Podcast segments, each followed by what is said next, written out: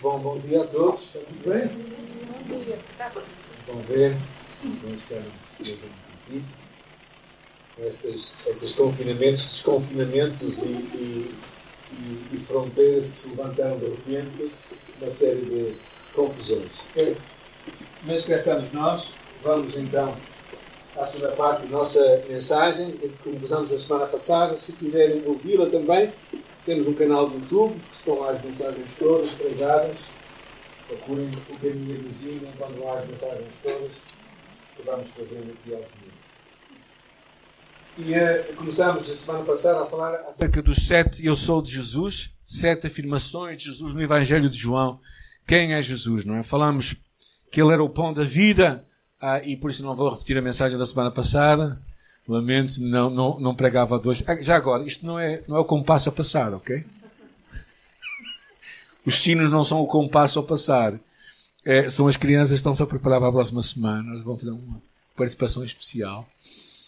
Jesus é o pão da vida. É, falamos acerca da importância de um elemento tão simples quanto o pão para nos alimentar. Ele é a luz do mundo. Nós falamos também em João capítulo 8, Jesus fala acerca disso. Luz que ilumina, que ilumina as nossas trevas e que nos dá a direção a cada um de nós. Falamos também de Jesus ser a ressurreição e a vida. Não há nada, nem a morte, o último inimigo das pessoas, que nos possa afastar dele. Antes, pelo contrário, nos tornará mais perto dele. Como diz o apóstolo Paulo, para mim o viver é Cristo e o morrer é ganho ou lucro. Não, é? não há forma de perder. E finalmente falamos agora com uma porta a sério, em condições. Jesus é a porta, porque a porta que Jesus falava não era uma porta igual às nossas. Era verdadeiramente a porta de um curral, onde normalmente um aprisco, quando as ovelhas estavam seguras, e onde depois saíam e entravam em segurança. E Jesus é esta porta, significando que para termos lugar de salvação só Cristo poderá dar a ti e a mim. E hoje vamos entrar em três imagens muito interessantes e centrais de Jesus. Que ele falou. Alguém quer mandar a primeira? João capítulo 10. Eu sou o bom pastor. O bom pastor que dá a vida pelas ovelhas. Vamos abrir as nossas Bíblias se estiverem convosco. Se não estiverem convosco é, é mau sinal, mas pronto, isso é outra história não é para agora chamada, mas. E eu sou daqueles que ainda gostam do papel. João capítulo 10. E há muitos, todo o capítulo é dedicado a este tema, mas vamos só ver alguns versículos. João capítulo 10, versículo 11, ele diz: Eu sou o bom pastor, o bom pastor dá a vida pelas suas ovelhas. Versículo 14: Eu sou bom pastor, conheço as minhas ovelhas e elas me conhecem. E assim como o Pai me conhece, eu conheço o Pai e dou a minha vida pelas ovelhas. Interessante esta imagem porque, claro que o que fazia parte de um pastor é o trabalho de vigilância constante, coragem ilimitada e amor paciente com o seu rebanho. Não sei quantos de vocês já pastorearam o que quer que seja, além do vosso cão. Alguém já pastoreou ovelhas ou vacas? Eu tive a alegria de, de ser parte, o meu avô tinha vacas, então eu saía com elas para o monte. Algumas vezes lembro-me, minhas memórias de infância. E é uma experiência muito interessante. Claro que em conversas que eu tive várias vezes com, com pastores, de, particularmente na Serra do Alvão, que eu gosto imenso ali, perto da Mão de Bastos, a falar com os pastores, eles contam um bocado a vida, a vida dura que é ser pastor de ovelhas, ou de cabras é, são, é, é, preciso realmente não ter eh, amor ao conforto. E ele contava-me como ele tinha muitas vezes, particularmente no inverno, de, de carregar quando havia alguma paria lá no, no meio do monte, tinha que trazê-la em segurança e, e cuidar das outras. E no verão o calor constante. Não havia segundas, terças, quartas, quintas, sextas e sábados. E domingos era tudo igual porque os animais não, não, conhecem, não conhecem o calendário semanal, como nós conhecemos. A vida de um pastor, na verdade, as pessoas que são pastores hoje são porque têm que sê-lo, não porque se calhar escolhem sê-lo. Não, é? não é aquela vocação. Mas uma das imagens que nós no Velho Testamento já lemos é, é de, o próprio Deus ser o pastor.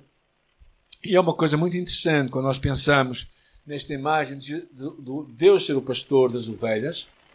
E ele fala isto de uma forma muito interessante no Salmo 23, quando o salmista dizia: O Senhor é o meu pastor. Porquê é que David escreveu isto? Porque David sabia uma coisa, que uh, o futuro de uma ovelha dependia muito da qualidade do pastor que ele tinha.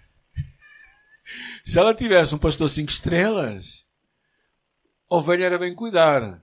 Mas se o pastor não fosse grande coisa, coitada da ovelha. E esta é uma imagem muito interessante. Porquê? Porque se, se Deus é o meu pastor, se Deus é o teu pastor, que tipo de pastor nós temos?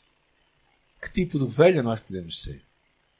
Esta é uma imagem tão interessante que Jesus falava naquela altura. Claro que nós, para nós, estas imagens passam um bocadinho ao lado pela falta de vivência delas. Mas naquela altura, certamente, tinha uma, uma imagem muito maior. É? E eu vou ter que correr um bocadinho nisto. Uma das coisas que eu descobri nesta minha estudo desta semana foi a palavra bom. Eu não sei grego, não é? Eu decidi não estudar grego porque imaginei, se eu quero saber grego, vou ter que me dedicar a estudar muito. É? As pessoas que dizem que sabem grego, sabem, quer dizer, sabem umas coisicas. Mas na verdade não sabem. Mas ao estudar o que algumas pessoas escrevem, a palavra bom, que é usada aqui, há duas palavras no grego para que significa bom. E uma delas é ágatos, que quer dizer a qualidade moral, a pessoa é boa. Mas há uma outra palavra que é kalos, que quer dizer que a pessoa é boa, mas não somente isso. Que nela, nela há uma bondade que é parte da sua própria atração, há uma beleza interior. Ou seja, ela realmente é alguém formosa, é alguém que, que, que exaure a bondade e a formosura. E quando se fala para Jesus bom, pastor, é esta a segunda palavra. Ou seja, Jesus não somente é bom no seu caráter, mas nele há uma atração muito grande. Então, quando nós pensamos nisto, Jesus, o bom pastor, é muito, há várias ideias que podem vir à nossa memória. Primeiro, a primeira coisa que ele diz é que ele não somente se esforça e cuida das ovelhas, mas ele dá a vida. Ou seja, ele literalmente, como se diz em português, deu o corpo ao manifesto. Ou seja, ele entregou-se. Eu acho também que é importante nós percebemos que ele diz: Eu espontaneamente ou voluntariamente dou. Então Jesus não foi morto. Ele se entregou à morte. E eu acho que isto é, é muito diferente. Porque há uma intencionalidade de Jesus no seu amor. Como podemos nós imaginar alguém que nos ama a ponto destes? É? Que voluntariamente se entrega por nós. Segunda grande imagem que eu vejo muito interessante é esta imagem do versículo 27 e 28. Alguém pode ler, por favor?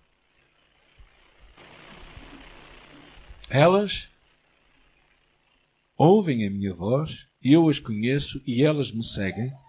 Eu lhes dou a vida eterna, e ninguém as arrebatará da minha mão. A segunda imagem é muito interessante, o facto de ele ensina o, e ele ensina o caminho. Ele diz aqui que as ovelhas ouvem a minha voz. Então aqui uma, há uma, há, claramente há aqui uma, há uma coisa que te deve deixar pensar. Será que estás a ouvir a voz de Jesus?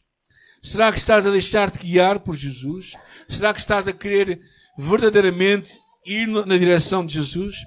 E a segunda, a terceira grande lição que está aqui é o facto de que há uma promessa de segurança. Ele diz que meu Pai que me deu é maior que todos ninguém as pode arrebatar da mão do meu Pai. Ou seja, há uma segurança inigualável. Ninguém te pode tirar das mãos de Deus. Não há razão para termos medo. Se eu morrer amanhã, eu só vou estar mais perto de Deus. Pronto, vou, vou ficar com pena de não ver os meus netos a crescer, os meus filhos a ficar com as brancas que eu tenho. Mas vou ficar com muita pena, com certeza. Do outro lado, não vou ter pena. Não, nesta vida, eu falo deste ponto de vista, não é? Mas quando nós pensamos nisto, esta segurança nos deve trazer um conforto a todos nós, um conforto de que nós não precisamos. E porquê é que isto é importante? Porque a ovelha verdadeiramente depende do pastor. A ovelha dizem que é um animal com algumas dificuldades.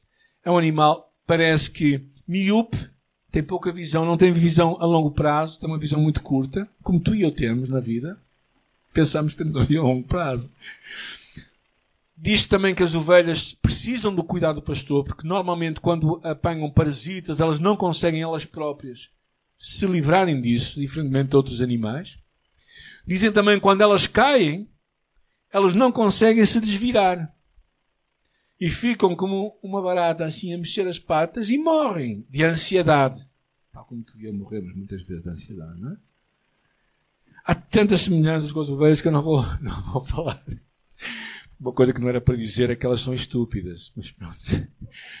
Porque elas não sabem que precisam realmente de um pastor. Elas não têm orientação nenhuma.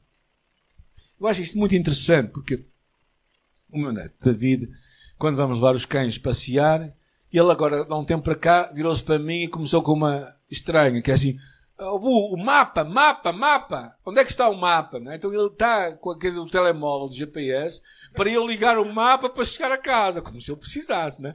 Mas de qualquer maneira acho tão interessante isto, não é? E, porque as ovelhas não conseguem, não, são desorientadas.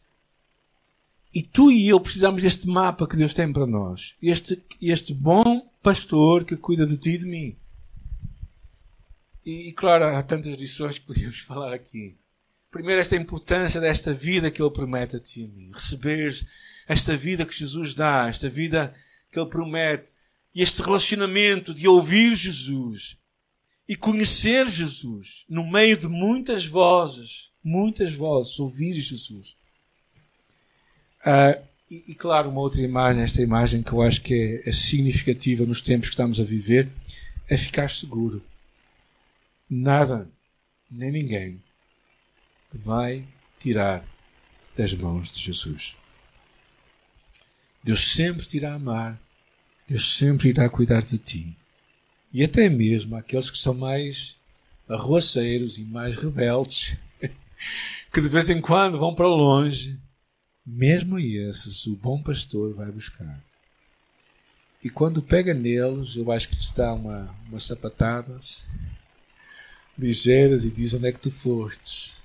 Eu tenho uma, uma série de seis mensagens ou sete sobre o Salmo 23 que eu acho muito interessante, porque há tantas lições que poderíamos falar sobre isto. Jesus ser este bom pastor, mas eu acho que isto é o mais significativo que eu queria partilhar convosco. A segunda coisa que eu queria hoje ver é esta imagem de Jesus em João capítulo 14. Eu sou o caminho, a verdade e a vida, e ninguém vem ao Pai senão por mim.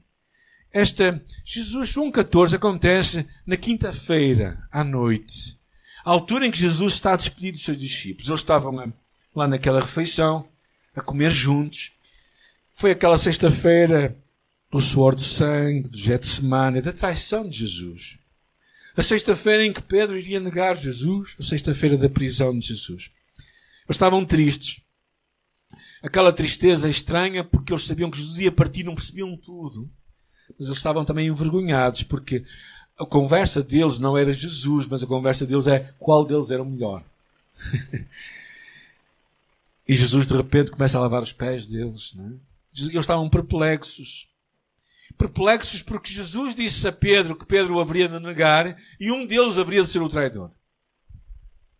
Eles estavam vacilantes na fé, até pensaram: sou, sou eu um deles? Eles estavam angustiados. E neste ambiente, de repente ele diz: Eu vou para o Pai. E aí um deles diz assim: Mas onde é que tu vais? Para nós sabermos o caminho. E Jesus diz: Eu sou o caminho, a verdade e a vida. É neste contexto que isto acontece. Naquela conversa de amigos à mesa, não à mesa que nós pensamos, mas isso é outra história. Mas, mas lá deitados no chão enquanto comiam. E nessa altura então ele sai-se com aquela: Jesus, o caminho. E é interessante, Jesus claramente, claro, é o artigo definido, não é? Ele é o caminho. Significa, nós temos aquela expressão, todos os caminhos vão dar a Roma, mas nem todos os caminhos vão dar ao céu. E claro que isto é um tema de conversa com gente amiga, se calhar, que dizem, ah, o que importa é cada um ter a sua religião. Se formos sinceros, se formos sinceros na nossa fé, nós vamos chegar lá. Já estiveram sinceramente enganados? Eu já estive algumas vezes. Já fui para um lugar sinceramente enganado e perdido, não é? Ou seja, sinceridade não é tudo. E Jesus claramente estabeleceu que a única maneira de tu e eu chegarmos ao Pai é através de Jesus. Ele é o caminho. Ele é o caminho que nos pode chegar até Deus. Não existem vários caminhos para Deus. Jesus é o caminho, é o único mediador entre Deus e os homens. É o caminho, é a porta. E a segunda coisa que lemos também aqui é que ele é verdade. Isto eu acho que é muito significativo. Porquê? C.S. Lewis diz isto. Um homem que foi simplesmente um homem e disse as coisas que Jesus disse não poderia ser considerado meramente um mestre da moral ou ele foi um, lunático ou foi um diabo do inferno. Você pode considerá-lo tolo, pode cuspir nele, pode matá-lo como se fosse um demónio, ou prostrar-se aos seus pés e chamá-lo de Senhor e Deus. Mas não podemos vir com essas ideias tolas e complacentes de que ele foi meramente um mestre. Ou seja, quando tu olhas para Jesus, ou ele é quem diz ser, ou ele enganou muita gente. Não há forma de olhar para Jesus como um mestre. Somente. Temos que olhar para ele como Deus. E temos que nos render a ele. E quando ele diz que ele é verdade, claro que nos vem à memória muitas coisas. Quando ele lemos lá, e conhecereis a verdade, e a verdade vos libertará. Se, pois, o Filho do Homem vos libertar, verdadeiramente sereis livres. E no Ministério da Liberdade em Cristo, nós reconhecemos que o problema principal do ser humano é a falta de capacidade de conhecer a verdade. E todos nós estamos, temos muitas mentiras que vêm à nossa mente. Eu chamo isso os vírus. É? E quando um vírus entra no computador, o que é que nós temos que fazer? Colocar aqueles que mais, mais novos, um antivírus. Eu não sei como é que isto acontece, mas colocamos um antivírus e aquilo faz uma limpeza, não é? O problema principal é que eu acho que há muitos de nós estamos tão virados, tão virados, tão virados, que precisamos de fazer um reset. Ou seja, começar de novo. E como é que o engano vem? O engano de Satanás vem da nossa sociedade, das nossas definições. Ontem, no curso de Liberdade em Cristo, uma das coisas que nós falámos é se somos bem-sucedidos ou não. Quão bem-sucedido eu sou. É? E se tu perguntas a alguém na rua o que significa sucesso, o que é que vocês acham que significa sucesso?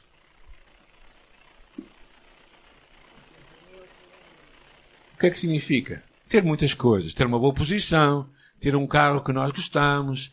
Isto tudo isso é bom, claro. Eu gosto de ter um carro, gosto, gosto de ter o meu conforto. Mas ter, ser bem sucedido é sermos alguém na vida, dizem as pessoas. Mas quando tu lês o que Jesus. Diga? Ser reconhecido pelos outros. Agora, quando tu lês o que Jesus fala acerca de o que é ser bem-sucedido, tu percebes uma coisa. Ser bem-sucedido é ser a pessoa que Deus quer que tu sejas.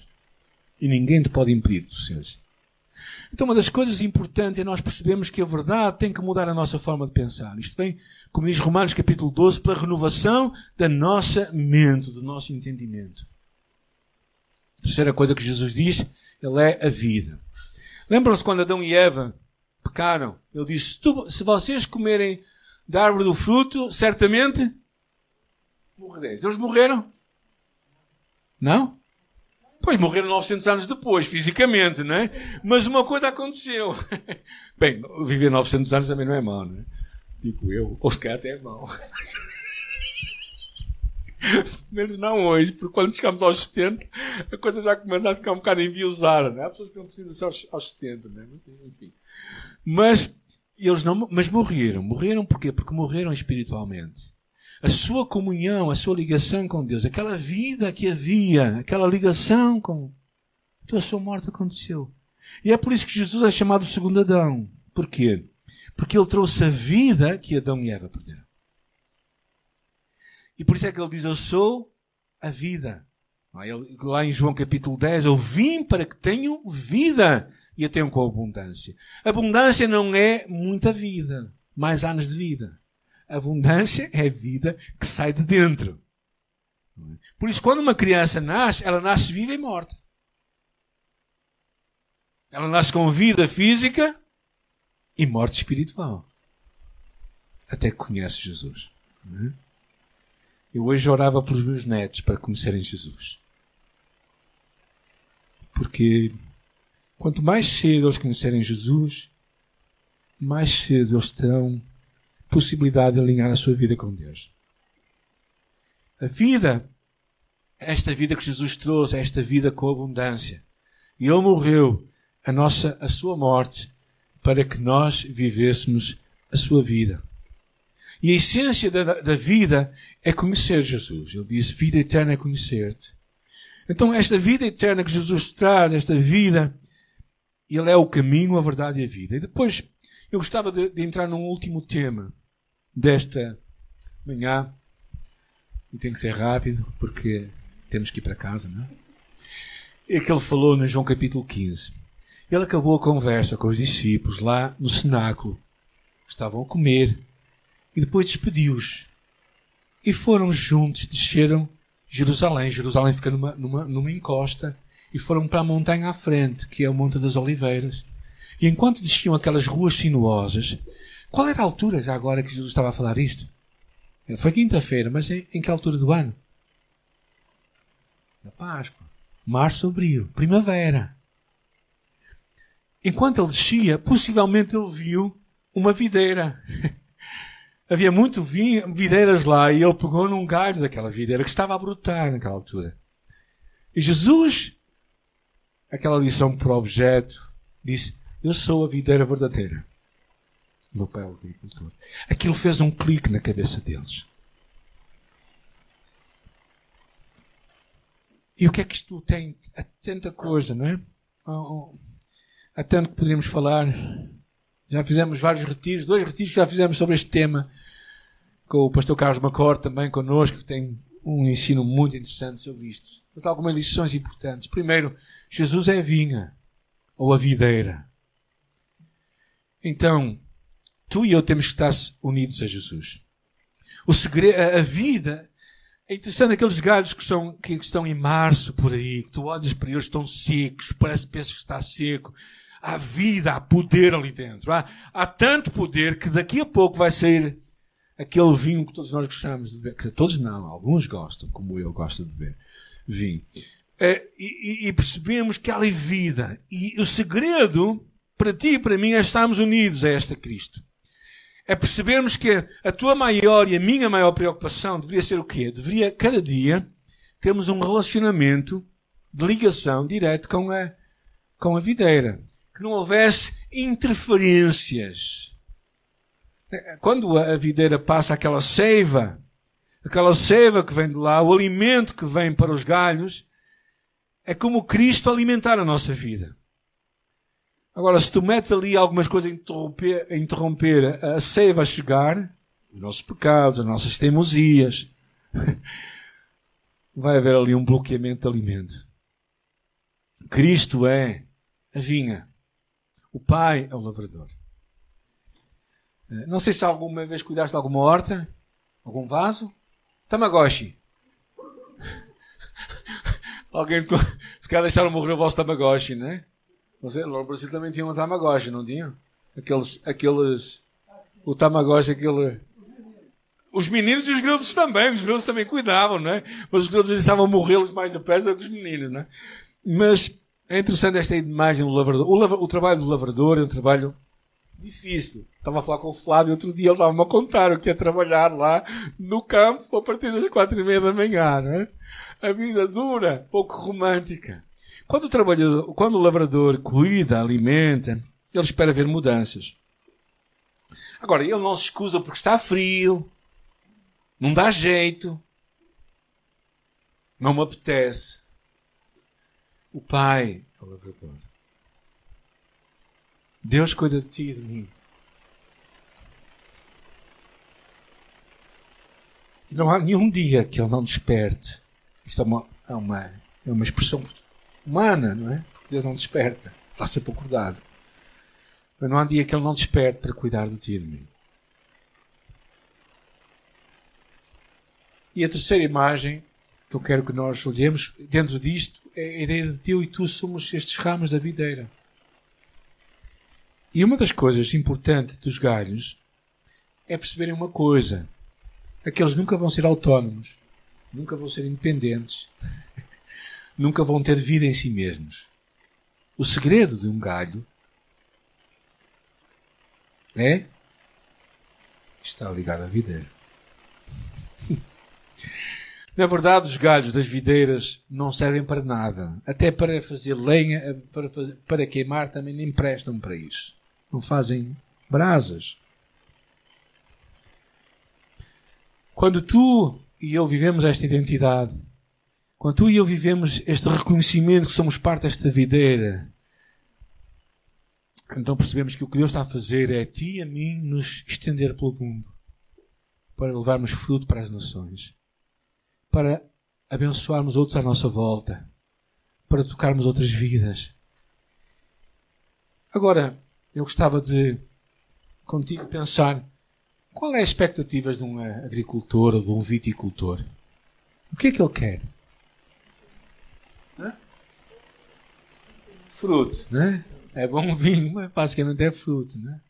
Ele não está lá só para entreter, para fazer sombras. Agora há coisas que fazem melhor sombra que as videiras até. Mas Jesus disse: Eu vos escolhi e vos igneis para que vades e deis fruto. E o vosso fruto permaneça. Agora, claro que nós todos estamos a pensar, mas o que é o fruto? É? Eu gostava de três coisas muito rapidamente. Primeiro, as nossas boas obras que Deus criou para nós. Ou seja, vivemos uma vida que agrada a Deus. Uma vida que é resultado da nossa identidade. Como filhos de Deus, temos que viver o que Deus tem para nós. Segunda coisa, viver o fruto do Espírito. Amor, gozo, paz, longanimidade, fé, benignidade, mansidão, domínio próprio. Ou seja, revelarmos o Espírito que habita em nós, vivermos este Espírito. E também, como dizia Jesus lá no Sermão da Montanha, que a nossa luz brilhe e os homens vejam as nossas boas obras e glorifiquem o Pai que está nos céus. Ou seja, um testemunho que honra a Deus. Fruto é isto tudo, é uma qualidade de vida que nos faz identificar, que as pessoas olham e dizem: não, este galho pertence a esta videira. Quando pensamos nisto, não é? eu fico impressionante a pensar como Jesus, a videira verdadeira, e só um, um parênteses antes de nós terminarmos. Sabem o que é que diz esta palavra sobre o fruto? Ele fala que há quatro cestos que o lavrador apanha. Se lerem um daqueles cestos não tem nenhum fruto. Um outro cesto tem algum fruto. Um outro cesto tem mais fruto. E um outro cesto tem muito fruto. E eu me perguntei qual é o teu cesto. Porque de acordo com isso, Deus vai trabalhar em tua vida. Mas sabem, o segredo de, uma, de um galho é somente um: é permanecer. Irmãos, nós estamos a viver tempos em que é urgente tu e eu percebermos que temos que permanecer em Jesus. Se alguns de nós morrem de medo pelo tempo que estamos a viver, esperem a grande tribulação. Esperem os sinais que poderão vir ao mundo. E eu não sou portador de más notícias. Eu sou portador de boas notícias porque Deus prometeu que estar conosco. Mas acho que precisamos de perceber e entender muito bem a mensagem do Evangelho. Precisamos de permanecer em Jesus. Será a única forma de tu e eu não morrermos pelo caminho. Jesus disse que nos últimos dias o amor de muitos esfriará. E de quem era esse amor? Era dos incrédulos claramente tu percebes que não. Eram daqueles que estavam dentro das igrejas. E por isso o meu desafio para todos nós hoje, para mim, em primeiro lugar, é que eu aprenda a permanecer em Jesus. Será a única forma de nós conseguirmos lutar nos dias em que vivemos e darmos muito fruto. O mundo está à espera de uma videira que se estenda com galhos, cheios viçosos, verdejantes, cheios de fruto. E tu e eu somos chamados a ser estes galhos que Deus está a levantar por este mundo. E Ele é a videira verdadeira. E nós somos as varas